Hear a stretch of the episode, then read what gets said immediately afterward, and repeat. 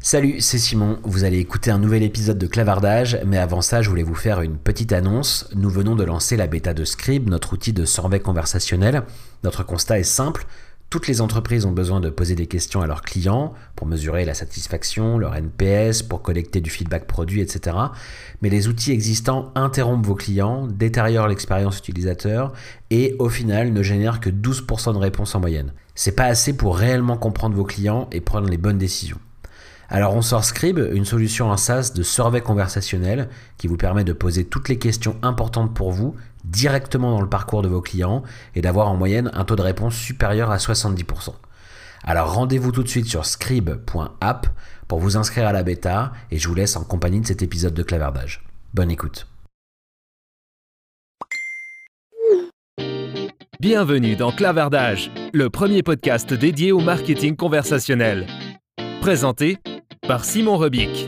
Bonjour à tous et bienvenue dans cet épisode spécial de clavardage consacré au coronavirus et à la façon dont le conversationnel peut aider les marques qui sont en difficulté en ce moment. Et pour parler de tout ça, j'ai le plaisir d'accueillir Maxime Baumard d'iAdvise. Salut Maxime. Salut Simon. En deux mots, Maxime, est-ce que tu peux rapidement nous rappeler ce qu'est iAdvise iAdvise, c'est une plateforme conversationnelle. Donc, on permet à un petit peu plus de 2000 marques partout dans le monde de euh, euh, venir utiliser le meilleur de l'humain associé au meilleur de l'automatisation pour que les marques puissent faire vivre à leurs clients euh, des belles expériences de messaging qui améliorent euh, l'expérience client. Alors, on avait déjà eu un épisode euh, à propos d'iAdvise euh, il y a quelques semaines maintenant qui avait, euh, avait d'ailleurs beaucoup plu, sur lequel j'avais eu beaucoup, beaucoup de retours.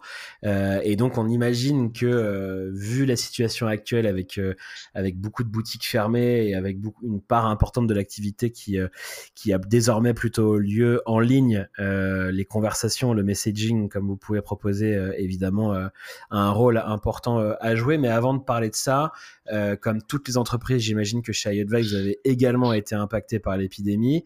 Comment est-ce que vous êtes réorganisé? Ça, veut dire quoi aujourd'hui dans votre quotidien, euh, cette, épidémie-là? Euh, très très vite, on a voulu euh, prendre les, devants par rapport à, l'arrivée de cette épidémie que nous on a senti venir sous l'angle événementiel. Tu vois, moi qui suis en charge du marketing chez iAdvise, très rapidement on a senti que les, choses ne tournaient pas comme comme c'était prévu. Donc euh, on, a pris tout de suite deux mesures. La première, euh, c'était la, celle qui était au centre de tout sujet, comme toutes les entreprises, hein, c'est la santé de nos collaborateurs. Donc, euh, avant même l'annonce du confinement, on a décidé de passer en, full télétravail pour les, 200 collaborateurs d'iAdvise. Et puis la deuxième chose, très rapidement, c'était le maintien de l'activité de nos clients, le maintien de l'activité économique. Donc là aussi, très rapidement, on a pensé à un plan de soutien qui devait permettre à nos clients de de continuer de pouvoir converser avec leurs visiteurs, de maintenir un maximum d'emplois.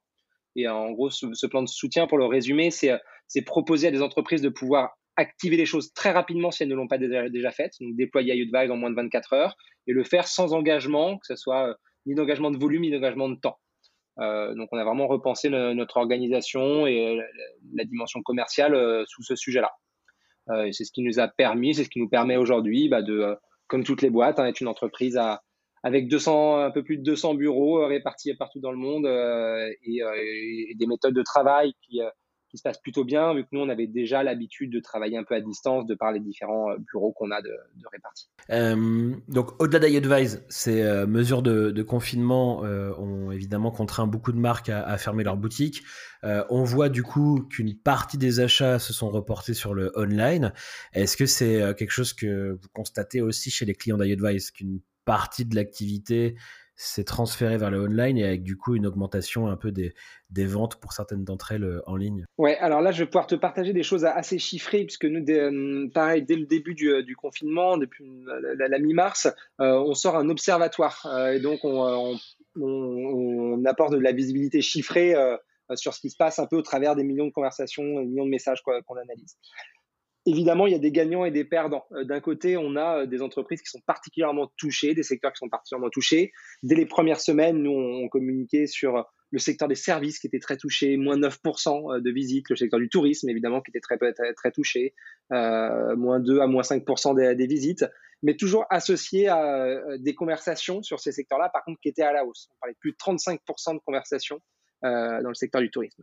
Donc vraiment des secteurs qui sont qui sont très touchés et, euh, après euh, des gagnants un peu en pesant mes mots de, de cette situation-là. le secteur du bricolage, secteur du, du produit culturel. fait, tout bon confineur, c'est un peu, un peu préparé. Au début, c'est 15 jours, puis c'est ces semaines qu'on suivi. Secteur du bricolage, c'est plus 24% de, de, trafic. Secteur du produit culturel, c'est plus 13%. Euh, donc, en gros, en résumé, nous, on a tout de suite euh, vu baisse de trafic, mais associée à augmentation du nombre de conversations. Euh, et donc, par rapport à ça, évidemment, toutes les entreprises se sont, se sont préparées en fonction des contextes qui sont à chaque fois très différents, ont, ont ajusté leur organisation et leur stratégie conversationnelle. Donc tu dis qu'il y a eu un impact sur le volume de conversation. Est-ce que vous avez aussi réussi à analyser un peu le, le contenu de ces conversations, les sujets.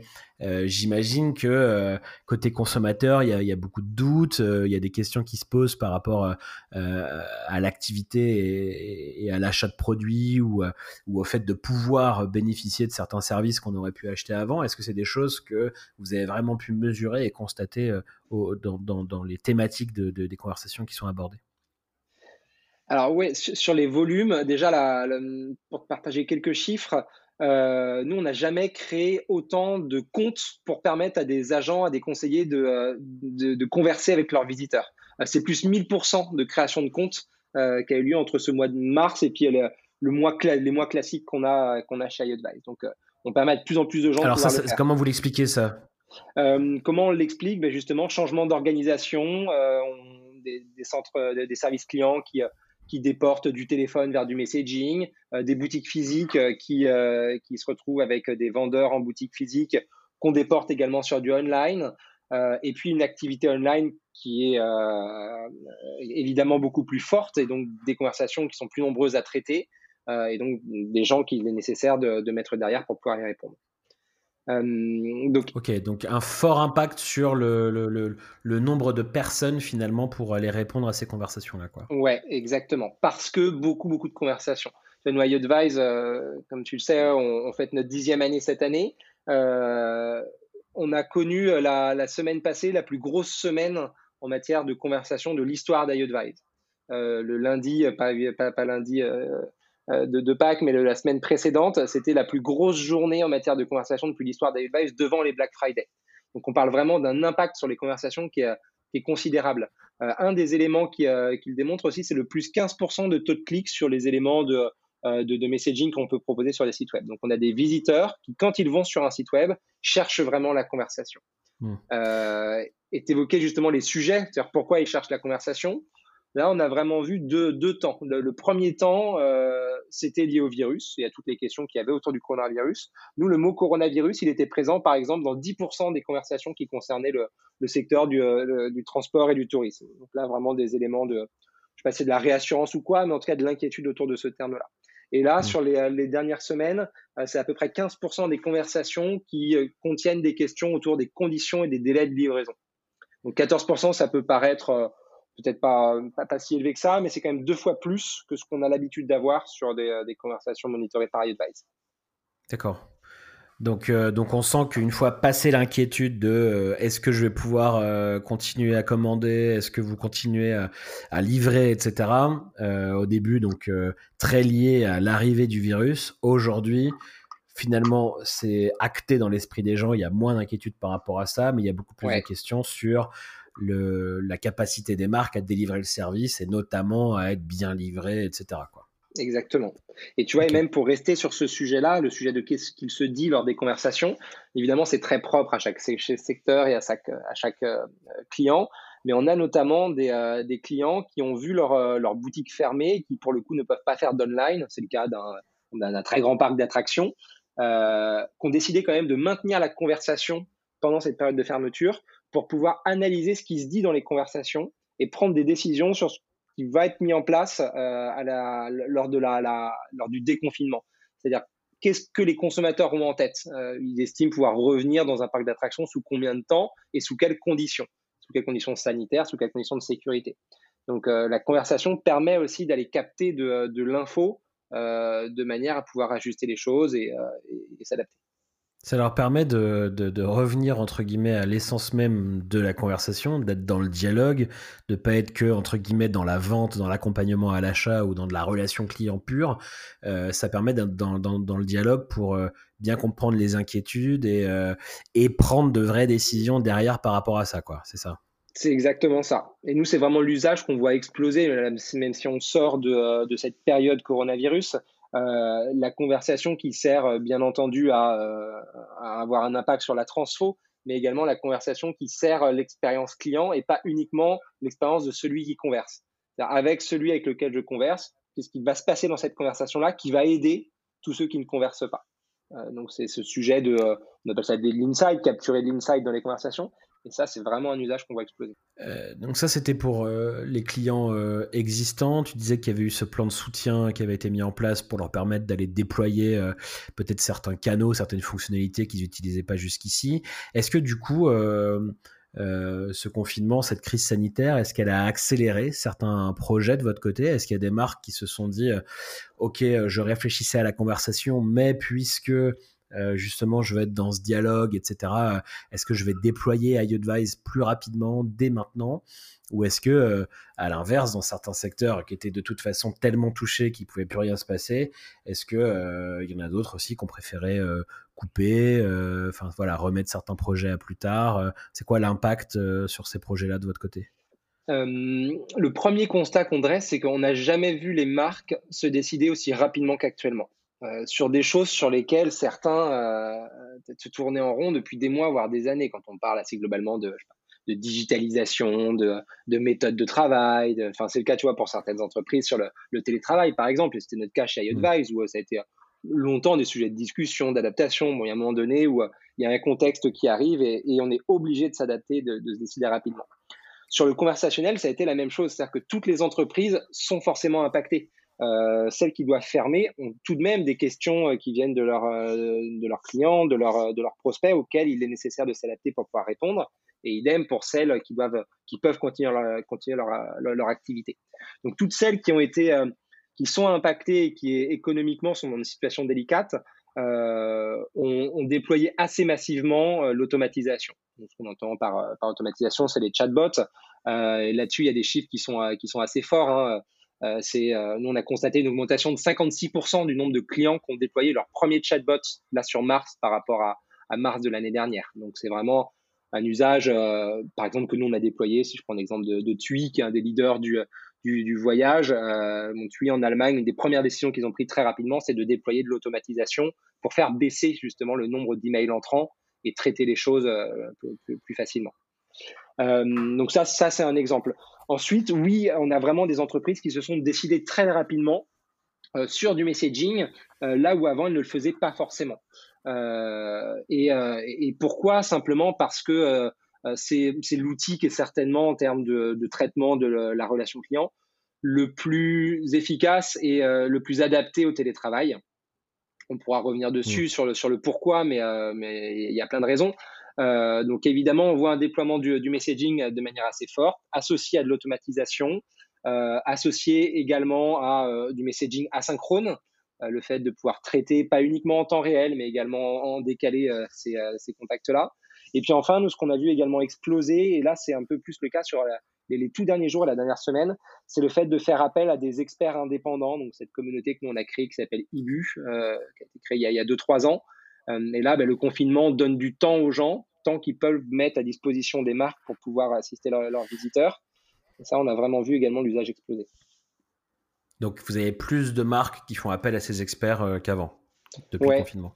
Ouais, ouais, ouais. En fait, on a euh, là aussi euh, un chiffre qui est assez fort. Hein. c'est sur la semaine du 30 mars, donc il y a 15 jours, on a enregistré six fois plus de nouveaux experts par rapport à une semaine classique. D'accord. donc, donc là, ouais, c'est assez considérable aussi.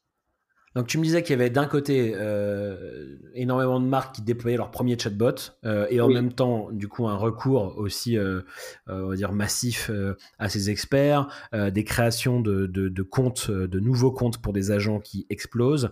Euh, comment tu analyses ça, toi? Euh, euh, Est-ce que, est que finalement cette augmentation des chatbots, c'est parce qu'il y a tellement de questions à répondre que voilà, il faut y aller?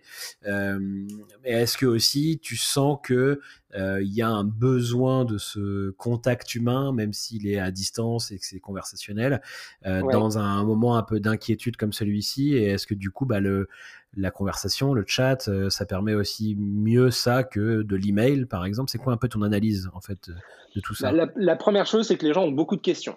C'est le chiffre que je donnais tout à l'heure, plus 35% de conversations, c'est ce qu'on a constaté. Donc, les gens ont beaucoup de questions et il faut pouvoir y répondre. Ensuite arrive la, notion économique du sujet. Dans quel contexte économique se trouve l'entreprise? Et en fonction de ce contexte-là, est-ce que, est que j'ai des questions à trouver mais ça va mal à traiter mais ça va mal pour moi ou est-ce que j'ai des questions à, traiter et ça va bien pour moi? Là, les stratégies ne sont pas du tout les mêmes. C'est là où euh, l'automatisation a clairement été euh, un, allié pour toutes ces entreprises qui devaient euh, répondre rapidement mais en limitant les coûts. Là où, par exemple, le fait de faire appel à des experts indépendants, qui est une, forme de, réponse un peu plus premium, on va dire, bah, vient aider à des entreprises qui, qui s'en sortent plutôt, plutôt pas trop mal. Donc là, les, les, les stratégies sont pas, sont, sont, pas forcément les mêmes. donc on voit vraiment les choses, les choses, les choses être adaptées différemment en fonction du, du contexte.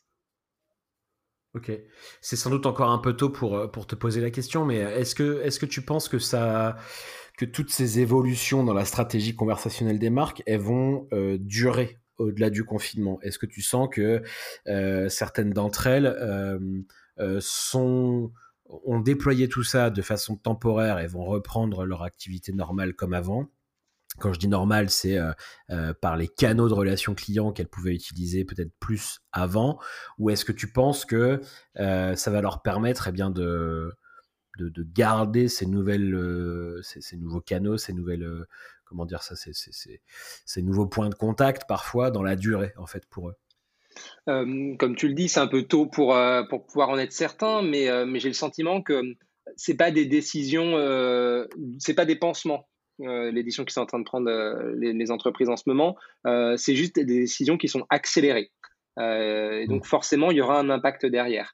par exemple, on a un gros, un gros client dans le secteur du, du sport qui a déporté 400 de ses vendeurs physiques euh, sur du online et donc qui a permis à 400, 400 euh, conseillers de devenir des, e-conseillers. Ça a fait exploser l'usage sur mobile et l'assistance de messaging côté mobile. C'est x4 par rapport à, d'habitude. Ça, ça laissera des traces. C'est le fait de se dire tiens, en fait, je peux, je peux converser et assister par, par mobile, ça marche bien. le, le, pareil, le, le, déport du téléphone vers le messaging qui a été un peu imposé parce que le téléphone c'est pas c'est pas télétravail compatible euh, techniquement c'est compliqué le contexte dans lequel on, on assiste les visiteurs par téléphone est, compliqué là aussi je pense que ça va ça va laisser des traces euh, le fait d'automatiser une partie des contacts toutes ces choses là en fait c'est juste des, euh, décisions qui sont accélérées et il faudra que chaque marque en dresse les le, bilan à la fin à la fin de la crise pour voir qu'est-ce qui est maintenu ou pas nous, ce qui est certain, c'est que le plan de soutien qu'on a, déployé, justement, il était sans engagement. Ça pouvait permettre à des entreprises euh, de, pouvoir arrêter, ça permet aux entreprises de pouvoir arrêter dès, qu'ils le souhaitent. Euh, et pourtant, on en a qui ont quand même décidé de s'engager sur des périodes d'un an, par exemple, puisqu'elles ont la volonté de pouvoir, dès maintenant, proposer ce service-là dans la continuité à, à leurs clients. Donc, euh, comme tu le disais, il y, a, des gens qui euh, travaillaient en boutique, qui maintenant euh, répondent à des questions en ligne. Tu as des gens qui faisaient du téléphone, qu'on a déporté, entre guillemets, sur, sur du messaging. Comment ça se passe, cette transition des, centres de contact centralisés en finalement centre de contact à la maison? Est-ce que ça se passe bien déjà? Est-ce que c'est pas trop compliqué, trop laborieux? Pour toi, c'est quoi les, bonnes pratiques à mettre en place si une marque devait le faire demain? Qu'est-ce que vous avez pu observer comme bonnes pratiques chez vos clients? Euh, les, bonnes pratiques qu'on a vues, c'est les clients qui étaient très à l'écoute de leurs conseillers euh, euh, et, ne pas imposer les choses. Puisque le, le, poste de travail du téléconseiller, par exemple, il est vraiment pas pensé pour le télétravail. Bien souvent, c'est des postes fixes euh, techniquement, les accès à réseau, euh, pas uniquement la qualité Internet, mais euh, l'accès aux sites d'entreprise peut être compliqué. Il y a des VPN. Donc ça, c'est compliqué. Et puis après, il y a le contexte dans lequel la personne va télétravailler. Est-ce qu'il y a des enfants autour? Est-ce qu'il y a un Wi-Fi qui est partagé? Est-ce que tout ça, ça peut vraiment venir dégrader les choses? Donc nous, on a vraiment vu des marques qui ont été dans une, vraie logique de, co-construction du plan justement de service client en fonction du contexte dans lequel se trouvaient les, les, téléconseillers. Euh, et après, euh, c'est vraiment, euh, là, j'ai trouvé une réponse assez unanime de l'ensemble de nos clients.